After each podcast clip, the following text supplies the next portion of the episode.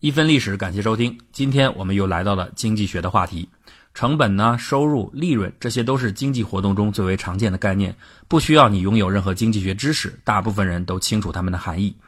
但是，如果你真的深入到经济学研究的不同问题当中，特别是那些复杂而高阶的经济行为，你就会发现，想把这些简单概念完全说清楚是一件非常困难的事情。即使到现在，经济学领域当中这些基础概念的脑洞还是越开越大。今天呢，我们就尝试为大家聊聊成本的话题。首先要说一下经济学和会计学的区别。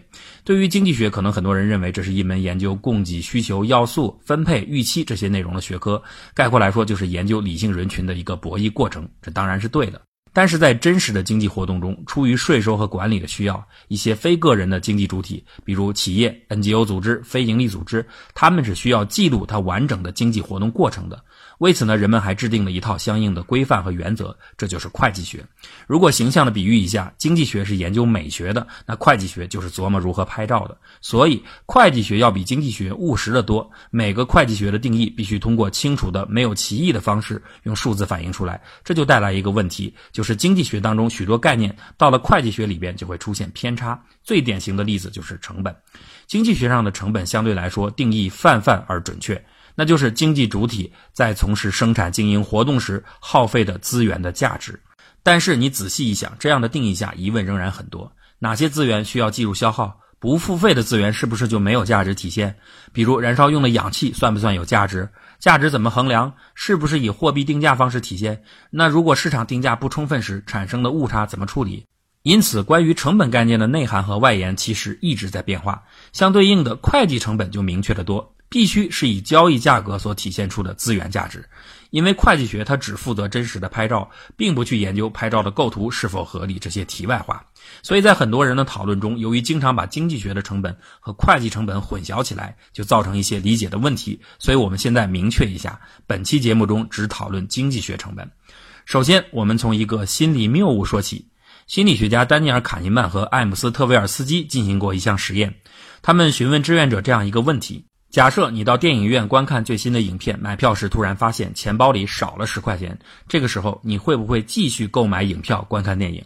然后呢，又问了另一个问题：假设你已经提前买好了十块钱的电影票，到了影院突然发现影票丢了，这个时候你会不会重新掏钱再买一张影票？实验的结果是，百分之八十八的人会在丢钱后继续选择掏钱买票。而百分之五十四的人会在丢票以后拒绝掏钱再买一次票，这就奇怪了。同样是损失十块钱价值，为什么多数人可以接受丢钱而不接受丢票呢？答案是，电影票的成本原来是十块钱，但是丢掉票的人由于已经支付了这个成本，所以如果再花十块钱买票，那么电影票的成本就变成了二十块钱。在比较心理的作用下，他不愿意接受这种更高的成本，而是会倾向于通过不看电影来弥补这种损失。而在丢钱的场景中，人们顶多觉得自己不太走运，并不会产生这种成本比较的内心压力，故此多数人还会继续买票。经济学上就把这种已经付出的不可回收的费用叫做沉没成本。人们对于沉没成本的感知，决定了上述实验中心理谬误的出现。沉没成本引起的心理谬误可不止这一种。上面的实验中，电影票的投入是一次性的，而且补票不补票，它能带来的结果是确定的。继续补票就可以看一场电影，如果放弃购票，可以少花十块钱而少看一部电影。可是当未来的决策结果不确定时，人们对于沉没成本通常的态度就会变得坚持。这样的例子那是举不胜举。比如在公交车站等车，平时十分钟一辆的汽车，过了半个小时还没有来，大部分人仍然会继续等下去，因为觉得等了这么久，说不定马上车就到了。买好了自助餐的餐票，一顿足吃海塞以后，明明已经腹中满满，恨不得一张嘴就能看见生蚝，可是还是想多塞两块三文鱼。考上公务员的人进入了一个冷清的单位，每天喝茶看报，但是工资收入很低，一直有心想换工作，可始终是阶段性豪情壮志，持续性混吃等死。女人的大衣柜里明明已经塞满了春夏秋冬装，而且很明显有些衣服她这辈子再也不会穿，可是，一到整理衣箱时，就是一件都舍不得扔掉。在以上这些例子中，所有的当事人的普遍心理都来自于对沉没成本的感知。等了半个小时的公交车，时间一去不复返。这是沉没成本，买好的自助餐票已经付过款，交易完成，这是沉没成本。工作了几年的单位，一切都习惯了，而且也培养了相应的工作经验和技能，这也是沉没成本。至于女人的衣服，哪一件不是花钱买的？有些说不定还藏着青春的记忆或者内心深处的情感寄托，这更是沉没成本。中国有句古话：“杀头的买卖有人做，赔钱的生意无人来。”可见，成本高并不是阻挡人们改变的理由。沉没成本的存在，只是人们选择面前不愿意改变的间接原因。更直接的原因是人们内心深处一种损失厌恶的心理。我们再来看看卡尼曼和特维尔斯基进行的另一个实验。假设地球现在面临一场世界末日，只剩下六百个幸存者，而他们也在不久后就要死亡。现在呢，你突然遇到了一位超人，可以帮助这些可怜的地球人。他给了你两个选项：A 选项救活六百个人当中的两百个人；B 选项你抽一个签儿，有三分之一的概率可以救活全部六百人，有三分之二的概率一个人都救不了。那么，请大家选一下，记住自己的选项。还是这个场景，你又遇到了超人，他给了你另外两个选项。C 选项是选择六百个人当中的四百人去死；D 选项是抽一个签儿，有三分之一的概率不杀死任何人，有三分之二的概率让所有的人去死。现在呢，请大家思考一下，你会选择什么？然后再对照我下面公布的答案。参加这个实验的是一群高素质的博士志愿者，结果他们当中大多数人选择的选项是 A 和 D。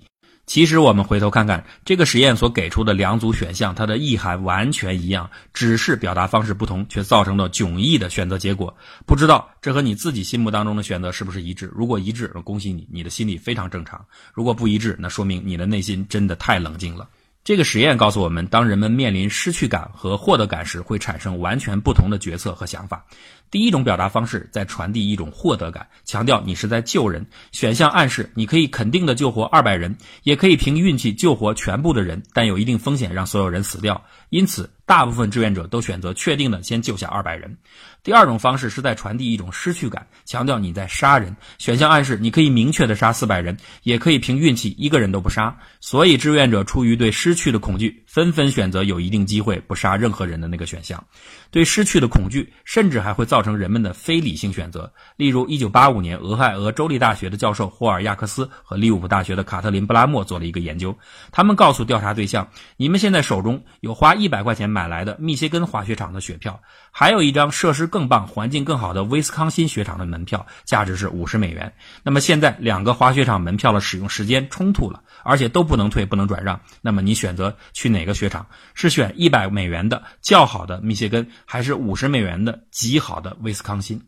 按理说，既然钱都已经花了，应该是哪个学上条件好选择哪里。但是实际的结果竟然是有一半的人选择去密歇根，因为他们觉得这样可以更好的弥补损失。而这种判断的依据，简简单单的就是沉没成本，这便是典型的厌恶损失的心理。厌恶损失和沉淀成本可不是仅仅停留在实验当中，也不是仅仅体现在一些个人行为上。非常著名的法国协和号客机的研制计划，就是一个典型的由于担心和厌恶沉淀成本的损失而造成最后失败的大工程。这个工程旨在研发出世界上第一款超音速的商业客机。不过呢，从计划的一开始就证明工程的可行性是没有的。各种子工程和项目陆续失败，问题不断。但是呢，参加该项目的各方由于面子，由于已经投入了大量的人力和财力，所以不得不坚持为项目持续投入资金，以期解决问题。结果这个无底洞越来越大，共同的投资给他们带上了沉重的枷锁，损失的金钱、时间越多，大家越难以自拔。直到最后，项目彻底无法挽回时，相关各方都蒙受了天价的损失。人们厌恶损失的心理很容易理解，不过有一个问题：为什么人们在面临选择时总会觉得已有的投入选择会减少损失呢？或者说，为什么会觉得改变的成本就大于沉默的成本呢？这就要说一下机会成本的概念。所谓机会成本，就是当你做出一个选择时，你放弃的选项里面那个价值最大的一项，在同等条件下具备的市场价值。比如，一个农民有一块地，一笔钱，他可以选择养牛、养鸡或者种地。如果假设在那个时代，养牛的经济收益是一千元，养鸡的收益是八百元，种地的收益是七百元，那么养牛的机会成本就是养鸡和种地当中最高的收益八百元，而养鸡和种地的机会成本则都是养牛的收益一千元。可见，越有利的一个选项，它的机会成本就越低。机会成本非常重要。以现在方兴未艾的融资租赁业务为例。融资租赁公司的钱都是从银行借来的，然后再以购买设备租赁的方式把资源借给小企业，所以它的融资成本当然就高于直接从银行融资。可是为什么融资业务还是这么火呢？就是因为它的机会成本低啊！因为在这个场景中，小企业需要的是设备而非直接的资金，融资公司相对专业、快速的服务，直接就对接了企业的设备需求，大大降低了这个渠道的综合费用，也减少了服务的机会成本。机会成本来自于对未发生收益的一种预测，所以它不是会计成本。会计成本通常是要用历史成本来计量的，必须是实际发生的货币成本。相对应的沉没成本就是会计成本，因为它来自实际已经发生的支付。回到刚才的问题，为什么人们会倾向于认为历史的沉没成本低于未来的机会成本，而选择保持现状呢？这又来自于人们的另一个心理效应——禀赋效应。禀赋效应是指当一个人拥有了某种物品后，对其的价值估计就会大大超过拥有之前。这是由理查德·泰勒在一九八零年发现的。